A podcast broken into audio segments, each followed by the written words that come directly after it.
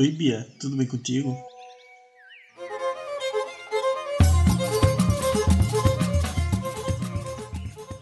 Oi, amigo, tô bem sim. Deixa eu te falar uma coisa. Hoje eu perdi o sono e acabei acordando mais cedo. Aí fui até a varanda daqui de casa e comecei a ouvir os passarinhos cantar e o vento batendo nas folhas das árvores. Eu vi o sol nascer com os primeiros raios solares e me bateu aquela vontade de viajar para o Parque Nacional do Catimbau. Ele é conhecido como o Vale do Catimbau. Sabe qual é, né? Claro que sei. Aquele lugar é lindo demais e mágico. E fica aqui no nosso estado, em Pernambuco, o que é ainda mais especial.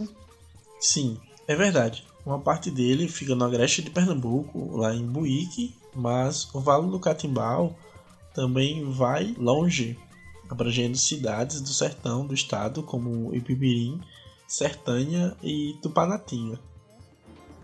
O Parque Nacional do Catimbau está a 300 quilômetros do Recife. Para chegar até aqui, o caminho é pela rodovia Luiz Gonzaga até a cidade de Arco Verde. Depois, pela PE 270. E logo que passa por Buíque, entra à direita. Uma estradinha de terra vai até a Vila do Catimbau, que é o portal do Parque Nacional. É o encontro do Agreste com o Sertão. Esse é o cenário perfeito para finalizar essa temporada do Umbucast.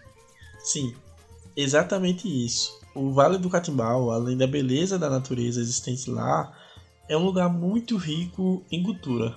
É, eu sou a primeira mulher que faz, que, que começou a, a escultura em madeira aqui no Vale. Essa que você acabou de ouvir é Simone de Souza, uma artesã que esculpe madeira.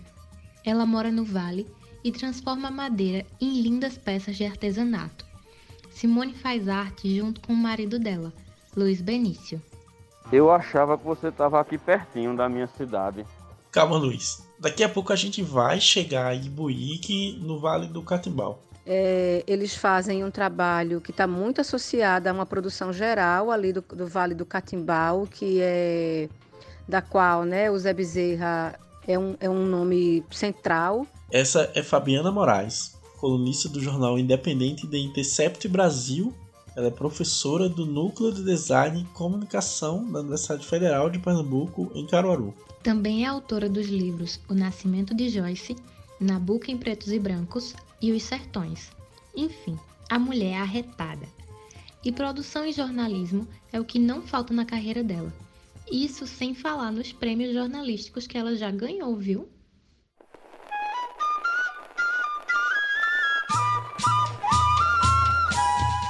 Eu sou Beatriz Lima. E eu, Daniel Nascimento. Está começando o último episódio dessa temporada Gente do Agreste e Dumbocast, um podcast narrativo para quem gosta de ouvir boas histórias.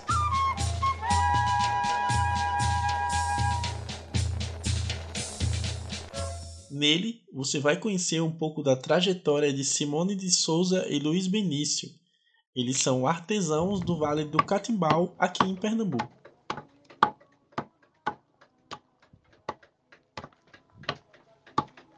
Agora você imagina um lugar bem grande que, quando você olhar para o horizonte, parece não ter fim.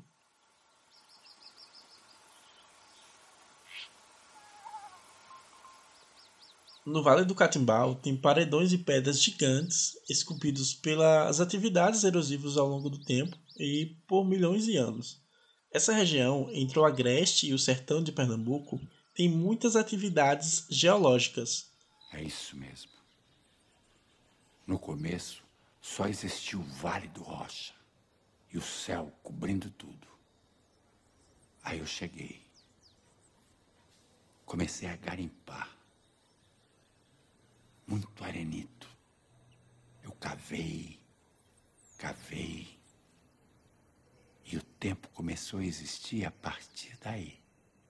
Quer dizer, o tempo daqui. O tempo cíclico que marca tudo ainda não existiam os índios. Aqui no Vale do Catimbau, o verde das plantas das caatingas se mistura com o cinza dos paredões rochosos e o tom terroso do solo. Daniel, você falou aí do Vale do Catimbau e não é que eu também fiquei com vontade de ir lá? Por isso, eu aproveitei e pesquisei um pouco sobre o lugar. Assim, podemos explicar para os ouvintes o porquê do Vale do Catimbau ser um lugar tão especial e tema deste episódio. Com paisagens incríveis, arquitetura singular e pinturas rupestres, o Parque Nacional do Vale do Catimbau tem 62.300 hectares de muita beleza e história. Tem também serras e cavernas. Muitas aventuras podem ser vividas por lá. É muita coisa num só lugar, hein? E ainda dizem que o nome do lugar tem origem indígena. A palavra catimbau, segundo os estudiosos, é derivada da palavra catimbó. Lá acontecem rituais de dança e rezas, realizados para curar doenças. Assim, o Vale do Catimbau significa também Vale da Reza e da Cura. Menina do céu, escutando tudo isso, eu fiquei com ainda mais vontade de ir para lá. Matar essa vontade danada, principalmente porque é no Vale do Catimbau que vivem dois artesãos pernambucanos incríveis, a Simone de Souza e Luiz Benício. Pense num casal talentoso. Eu já visitei eles e digo logo, não dá vontade de sair de lá não, viu?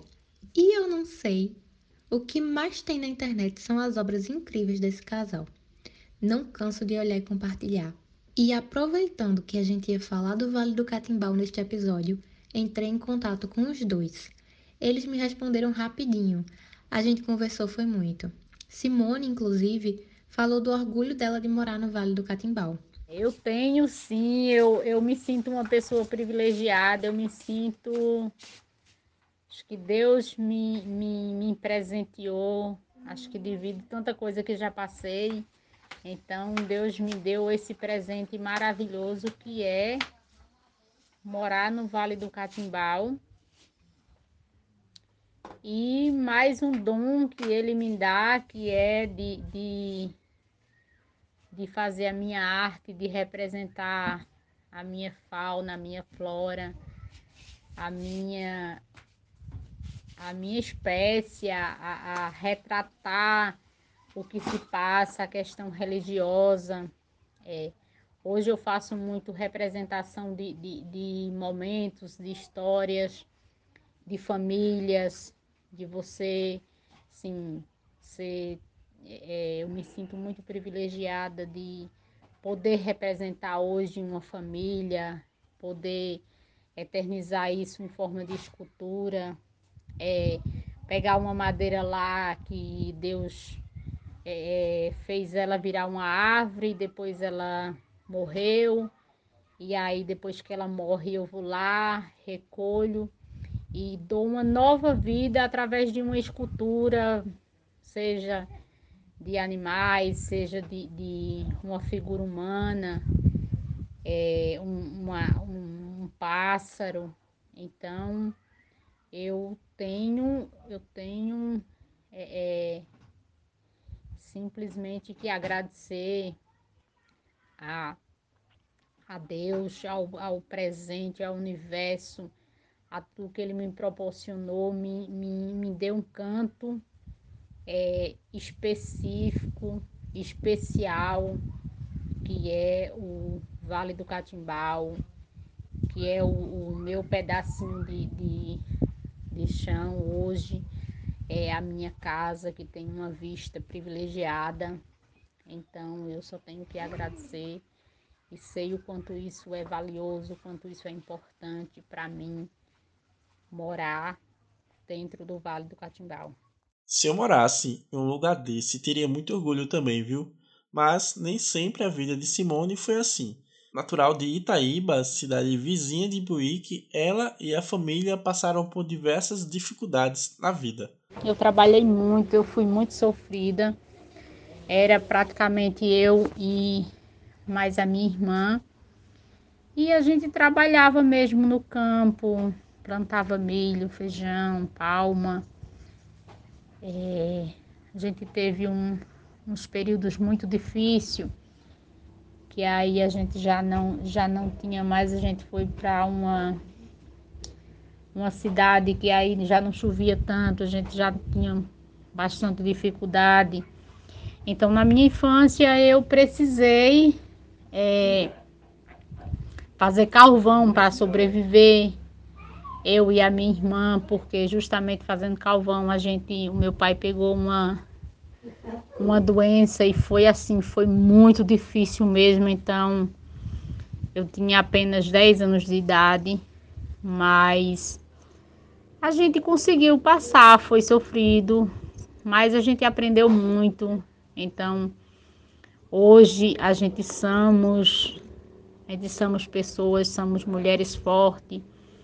É, a, a, partimos, sim, passamos para outra profissão. Hoje ela trabalha comigo, então é escultora também. E foi isso a nossa a nossa infância. E aí assim, eu brinco de da gente representar. Hoje, por exemplo, eu faço muito é, é imagens é, que representa é, é a nossa, a nossa vida, a nossa história, o que a gente passou. A vida é realmente cheia de surpresas. Se no passado Simone passou por diversas dificuldades, hoje ela e as obras dela são conhecidas não só no Brasil, mas também no exterior. E todas essas obras ficam espalhadas ao ar livre lá no ateliê de Simone e Luiz. Elas estão bem no terreiro, em frente à casa deles, que é de alvenaria com lindos alpendres ao redor dela. E tem mais, vice. O ateliê, que fica no terreiro, na frente da casa, é um pequeno espaço feito com paredes de barro e coberto por palhas de coco. É uma mini casinha de taipa. Nesse lugar, as obras dos artistas conversam com a natureza enquanto são apreciadas pelos visitantes. Enquanto você pode contemplar as obras dos artistas e conversar com ele, é impossível deixar de admirar a Pedra do Cachorro. Ela fica ao fundo, perto da casa deles. Ela tem 480 metros de altura e é uma das mais importantes da região nordeste do país.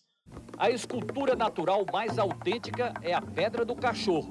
Parece a cabeça de um cão da raça São Bernardo. E tudo isso é ainda mais belo quando ouvimos o vento batendo nas folhas das árvores, assim como os pássaros cantando e a melodia da natureza. É esse toque singelo que torna o Vale do Catimbau e as esculturas desses artesãos verdadeiros espetáculos da cultura pernambucana. Eu lembro bem dessa sensação de liberdade e infinitude do Vale do Catimbau e do ateliê de Simone e Luiz Benício. Eita saudade. E por falar em liberdade e toda a maravilha do Catimbau, foi a partir do artesanato que Simone conheceu Luiz. Simone contou um pouquinho sobre a primeira peça esculpida e como a arte uniu os dois. E adianto, é fofo demais. Há 16 anos, é, em um encontro de para artesãos, para representar nossos sítios, nossas comunidades. É, eu conheci ele numa dessas viagens. A gente foi participar e representar nossos, nossos sítios, nossas comunidades. A partir disso, a gente teve outras reuniões e aí é, é, comecemos a ter mais uma conversa e estamos até hoje juntos na arte. Observando ele, comecei a fazer a minha primeira escultura, que foi uma Nossa Senhora Aparecida. Eita, que o Vale do Catimbau, além de ser cheio de artes, esculturas e pinturas, é também o lugar do amor. E então, Daniel, o Vale do Catimbau uniu esses dois e a cultura popular ganhou grandes artistas, não é? Mas você sabe o que é cultura popular? A jornalista e professora Fabiana Moraes, que já foi apresentada no início deste episódio, conta pra gente o que é. é. A ideia de cultura popular, né? o conceito de cultura popular é um conceito dinâmico.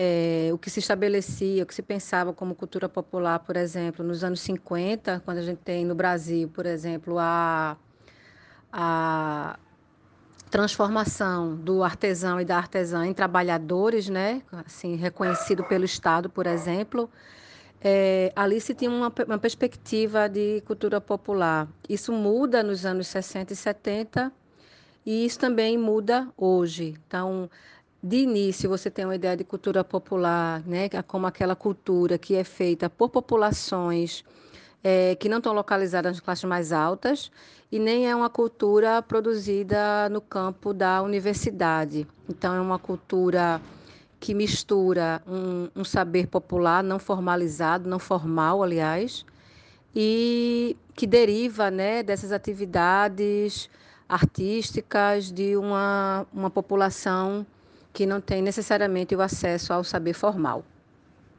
É, hoje a gente pode pensar que cultura popular, num, numa perspectiva mais ampla, é, que vai mesclar é, elementos é, midiáticos, né? elementos do que a gente já cham, que chamou-se, principalmente nos anos 80, ali, de cultura de massa, e que hoje a gente tem essa, essa perspectiva de cultura de massa e popular muito mais mesclada, né?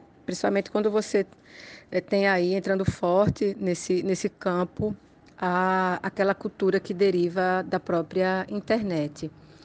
Então, eu acho que pensar desse, dessa forma, né, é um, é um conceito que ele é dinâmico, que ele se transforma a partir das dinâmicas sociais também e que a gente não pode pensar a cultura popular como algo estanque e engessado. Nossa, que aula!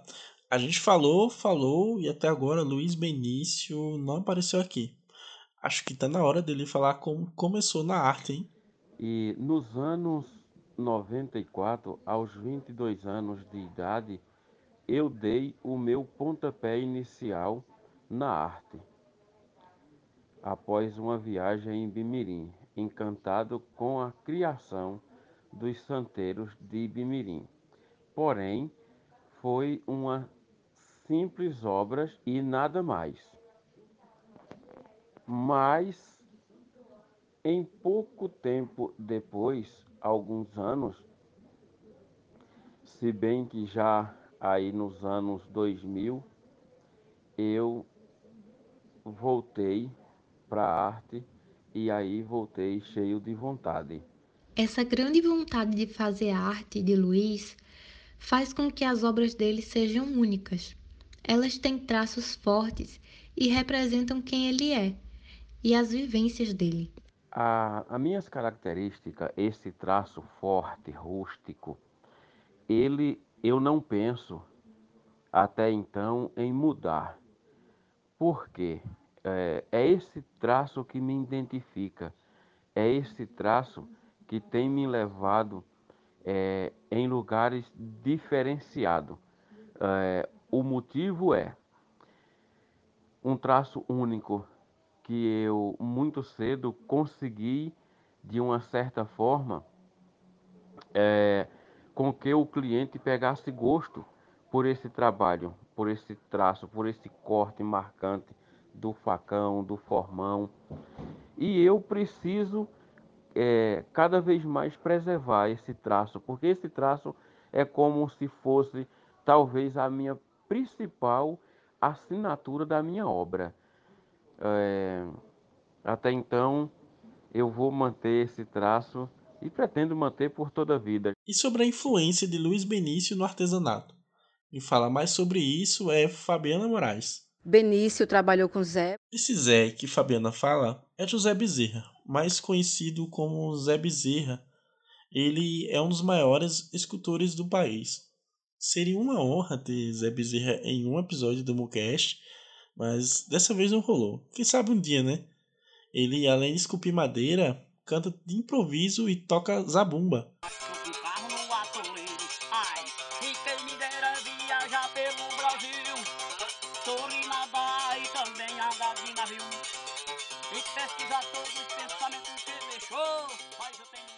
Mas vamos voltar para Fabiana? Ela fala sobre a influência de Zé Bezerra na arte de Luiz Benício e Simone. Então, eu acho que eles têm elementos muito parecidos no trabalho, né? Assim, Benício é esse essa pessoa que que trabalha anos e anos com Zé e claro que isso isso está no trabalho dele também hoje e também no trabalho de Simone, embora você vá perceber algumas especificidades, né? Por exemplo, Simone faz, além do trabalho é, dessas peças artísticas, ela faz também peças utilitárias que de certa maneira, também não deixam de ser artísticas. Eu estou falando contigo enquanto olho para um banquinho que tem aqui em casa dela, com o nome dela.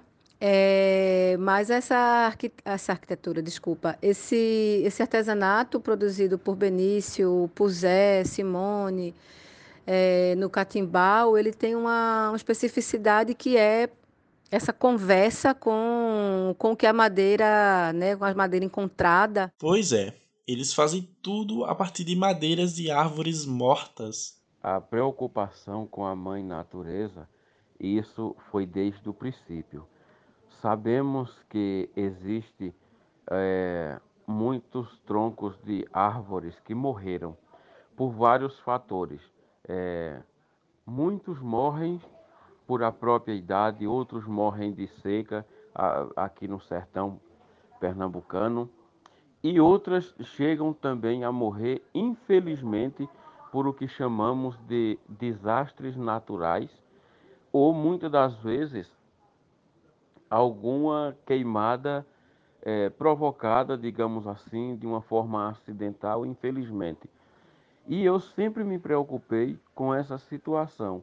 Ou seja, se tem árvore morta, a, a qual eu posso resgatar da vida e transformar em uma obra de arte, não tem por que eu matar aquela que está viva.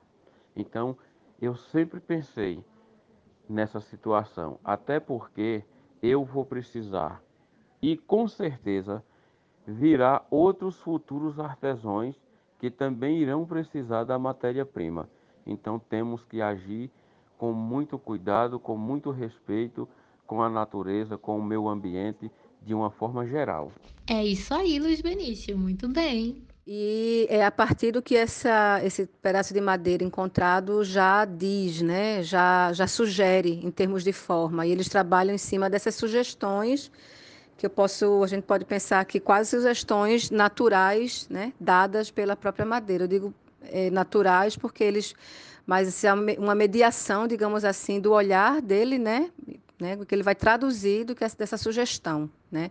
Poderia, eu podia, lá, essa sugestão que a madeira traz podia ser uma coisa para você, para mim e para Zé é outra, ou para Simone ou para Benício.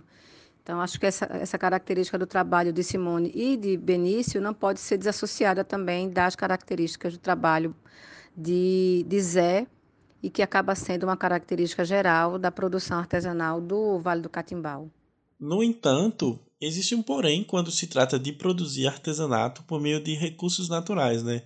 Você já deve imaginar. Eu não eu não estou muito segura que o artesanato desse, né? Eu falo, você falou de Benício, de Simone, mesmo de Zé Bezerra, sempre é dessa madeira de árvores mortas. Eu não, eu, não, eu, eu acho que sim, de início, mas eu fico pensando se isso tem sustentação a longo prazo, né? Então, isso é um desafio para todos e todas essas pessoas que produzem artesanato a partir de madeira, é, nesse contexto de, enfim, de crise ambiental mesmo, né? E aí eu acho que, além da questão do, do da madeira para esses artesãos e artesãs, eu acho que hoje uma coisa que é dramática é a questão do barro no Alto do Moura, por exemplo. Então, acho que a questão ambiental é uma questão que merece ser mais observada é, no trabalho artesão, né, que precisa desses recursos naturais né, para se manter e como é que essa produção vem sendo realizada hoje. Além dessa questão do esgotamento de recursos naturais, hoje em dia também tem a tecnologia, não é isso? Você vai perceber que mesmo no âmbito do artesanato, isso não é necessariamente novo, tem uma lógica muito fordista, digamos assim, e toyotista, né? No sentido de você ter uma produção é, industrial, né? com algumas aspas aqui, e também uma produção fragmentada, né? A primeira no sentido do, do Fordismo e essa segunda da fragmentação do Toyotismo. É, com, com, forte, com, com forte traço aí também de precarização de trabalho. Você percebe isso, por exemplo, na produção de bonecas, né, do Alto do Moura, é, que também é uma produção que acontece em várias outras cidades brasileiras, em outros centros que produzem artesanato. É, essas bonecas, elas são, acho que um traço mais perceptível da homogeneização do artesanato, né? E dessa fragmentação na produção, né? Que vai lembrar essas, essas linhas que eu falei agora, né? Para pensar a produção do trabalho. Então, tem uma pessoa que faz a cabeça, tem uma pessoa que pinta o olho, tem uma pessoa que coloca o, o cabelo da boneca, tem uma pessoa que coloca a bolsa.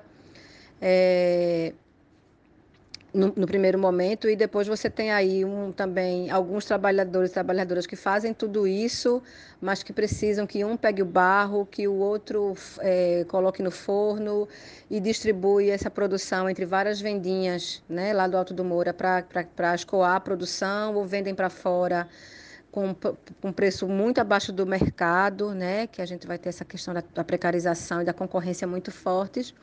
E isso está atravessado também pela tecnologia, né? Pelo esse empreender a si mesmo, né? Por se tornar um artesão conhecido ali na, nas, em algumas plataformas digitais, no Instagram.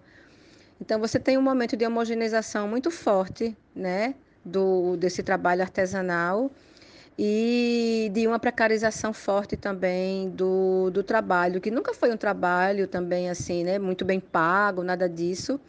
Mas se nos anos 50 você teve o reconhecimento do artesão, do trabalho do artesão e da artesã, como fazendo parte né, do, do da, da, lista de trabalhadores e trabalhadoras no Brasil, é, como, né, como, como uma série de outros trabalhos, e isso muito a partir, eu acho, de 2016, 2017, que a gente foi tendo muito mais o afrouxamento das regras trabalhistas no Brasil, com a aprovação de teto de gastos, com a questão da reforma trabalhista, é, isso tem um impacto muito forte também né? na, na cultura artesã, que já era uma cultura bastante né, vulnerabilizada em relação a preços e em relação mesmo à concorrência no mercado é, cada vez mais expandido e competitivo.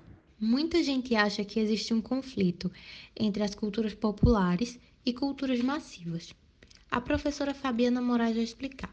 Eu acho que o contrário, eu acho que conversam muito bem e eu já vi vários e vários trabalhos né, que traduzem essa conversa. Se você for no Alto do Moura, você vai ver estatuetas do Oscar pintadas de dourado feitas de, de barro. É, você vai ver trabalhos, eu não lembro agora o nome do artista, mas eu já encontrei na Galeria Carandache, lá em Maceió, vários trabalhos né, trazendo Marilyn Monroe, Muhammad Ali é, e outras figuras super midiáticas também feitos de barro. Né? E se você esticar um pouquinho mais, você pode pensar que os próprios, os próprios é, vários bonecos, né? De, de Caruaru, do Alto do Moura, que eu já falei. Mas trazendo, por exemplo, o cara consertando poste, o, o dentista no seu trabalho, né? Tem essa série, essas séries de profissões. A gente não pode pensar, é, não pensar também que isso faz parte de uma leitura popular de um dia a dia urbanizado, né?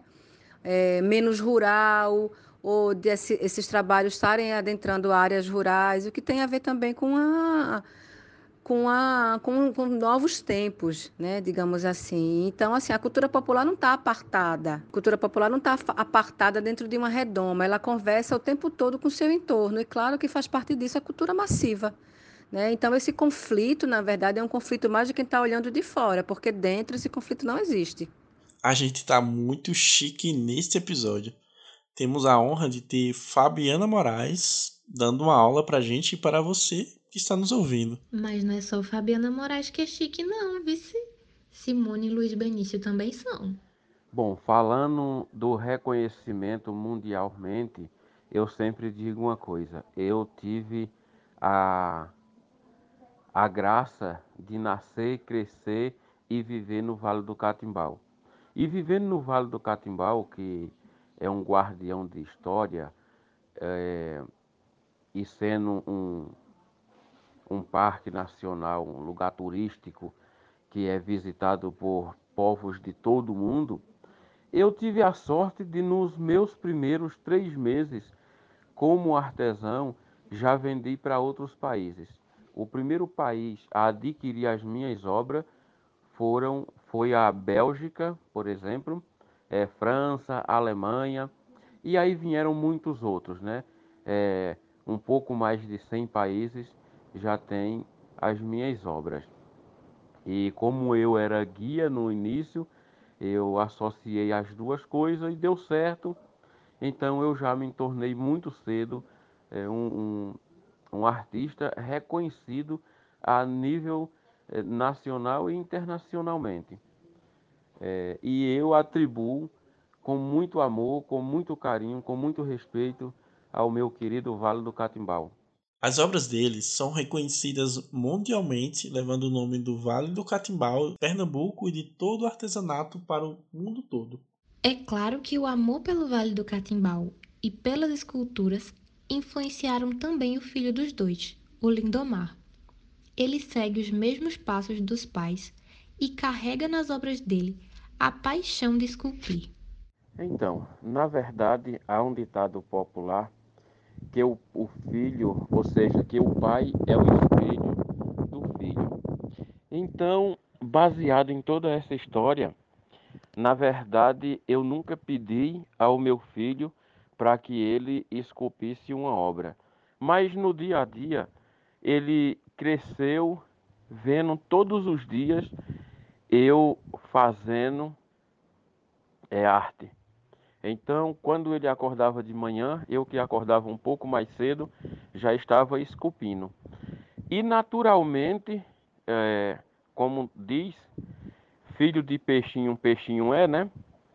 Ou seja, filho de peixe, peixinho é, foi o que aconteceu.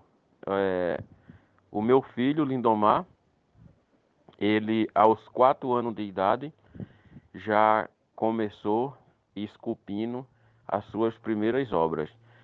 Por esse motivo, ele apenas hoje com 15 anos já tem obra espalhada por o Brasil, mas também a obra de Lindomar já rompeu fronteira, já está em alguns países, como França e Alemanha.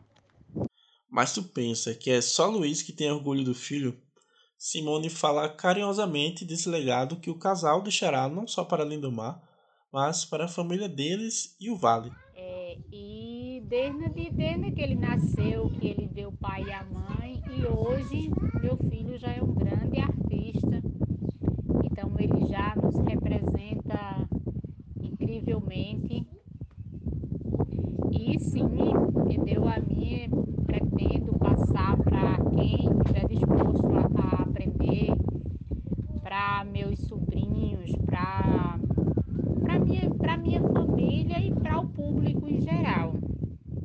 Já ensinei para meus irmãos, para algumas outras pessoas de fora e pretendo é, sempre estar tá passando um pouquinho do que eu sei para os outros. Então eu acho muito importante é, repassar o que eu aprendi, o que eu aprendo até hoje para os outros.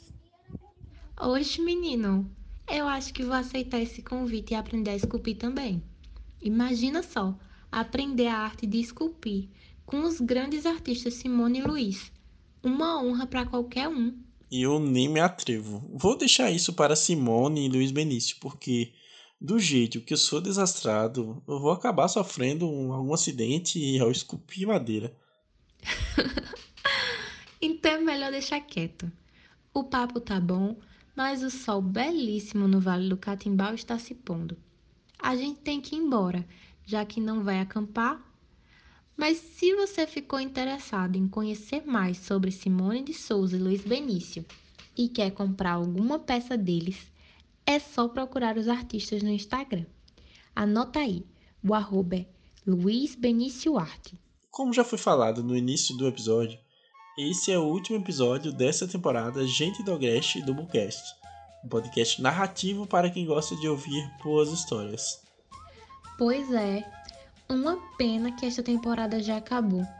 Parece que foi ontem que, na correria das aulas, lançamos o primeiro episódio sobre o grande artista xilogravurista aqui de Bezerros, J. Borges.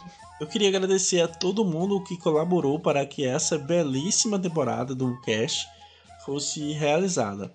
todo mundo da equipe da Rádio Cordel, um cheiro para vocês. E um abraço especial para Rodrigo Alves, do podcast Vida de Jornalista, que é um dos nossos ouvintes ilustres e está sempre divulgando o Umbucast por aí. O Umbucast do Daniel Nascimento, que é um ótimo podcast narrativo de Pernambuco. Mas e aí? Curtiu este episódio? Fala com a gente nas redes sociais, no Twitter e Instagram, em umbucast. E não esquece de compartilhar o link dele com os amigos e parentes, tá? Esse podcast é uma produção da Rádio Cordel UFPE, uma emissora comunitária que faz parte do Núcleo de Design e Comunicação do Campus Agreste da Universidade Federal de Pernambuco. E quem orientou este episódio foram as professoras Sheila Borges e Giovana Mesquita. Na equipe da produção, eu, Daniel Nascimento, Beatriz Lima, Gabriela Ramos, Laís Tavares, Nicole Andrade e Vitória Lima. Na apresentação, eu, Beatriz Lima e Daniel Nascimento.